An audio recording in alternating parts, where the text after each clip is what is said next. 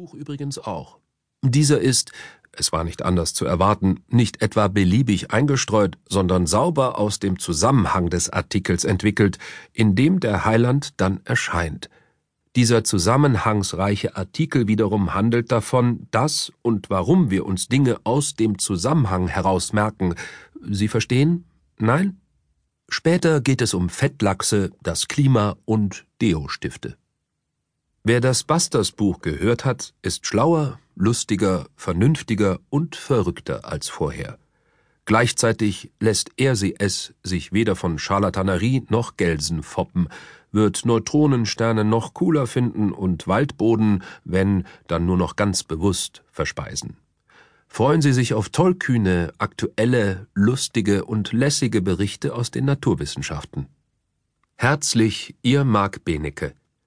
Marc Benecke ist Sachverständiger für kriminalbiologische Spuren. Seit fast 20 Jahren läuft jeden Samstagmorgen sein Live-Wissenschaftspodcast im deutschen öffentlich-rechtlichen Sender Radio 1 aus Berlin-Brandenburg. Frage Nummer 1 Wie super ist der Supermond? Kurze Antwort So super, wie Sie ihn gerne hätten. Lange Antwort in der Welt der Superhelden gibt es nicht nur Superman, sondern auch Supergirl.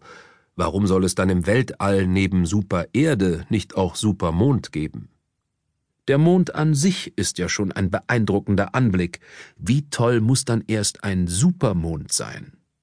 Nur, was macht den Mond, wann super und wann ist er nur Clark Kent? Als Supermond bezeichnet man den Vollmond oder auch Neumond, wenn er sich gerade ganz besonders nahe an der Erde befindet. Wie nahe ist besonders nahe und warum macht der Mond das? Die Bahn des Mondes um die Erde ist keine exakte Kreisbahn, sondern beschreibt eine Ellipse. Der Punkt der Bahn, an dem der Mond der Erde am nächsten kommt, wird Perigäum genannt, der erdfernste Punkt Apogeum.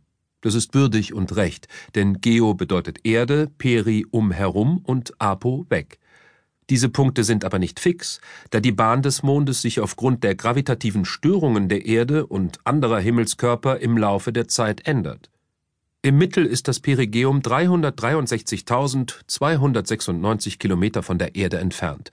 Es kann sich aber auch auf 356.400 Kilometer nähern, beziehungsweise auf 370.300 Kilometer entfernen. Das Apogeum ist im Mittel 405.504 Kilometer entfernt, kann sich aber auch grob 1000 Kilometer näher oder 1000 Kilometer ferner befinden. Supermond gibt es also im Perigeum, wenn gerade Voll- oder Neumond zu beobachten sind. Angeblich soll der Mond als Supermond dann besonders groß am Himmel erscheinen, so ist es zumindest immer wieder in Zeitungen zu lesen. Der Mond selber liest aber offenbar nicht dieselben Gazetten wie wir und weiß deshalb nichts davon, dass er ausgerechnet dann besonders groß am Himmel erscheinen soll. Der scheinbare Durchmesser des Vollmondes ändert sich im Laufe eines Jahres ständig. Eben weil die Bahn des Mondes um die Erde eine Ellipse und kein Kreis ist, ist er mal weiter, mal weniger weit entfernt, und daher erscheint er uns auch immer unterschiedlich groß. Diese Größenunterschiede sind aber vergleichsweise unbedeutend. Betrachtet man den Mond an seinem erdfernsten Punkt und vergleicht das mit dem erdnächsten Punkt, dann beträgt der scheinbare Größenunterschied ungefähr 14 Prozent. Das ist in etwa der Größenunterschied zwischen einer Ein- und einer Zwei-Euro-Münze. Das ist eine Differenz, die man mit freiem Auge bemerken könnte, es aber so gut wie nie tut. Warum? Weil man dafür Übung in der Himmelsbeobachtung braucht und ein sehr gutes Gefühl für die Größenverhältnisse. Sonst ist der Mond halt der Mond, und man wird keinen besonderen Unterschied sehen.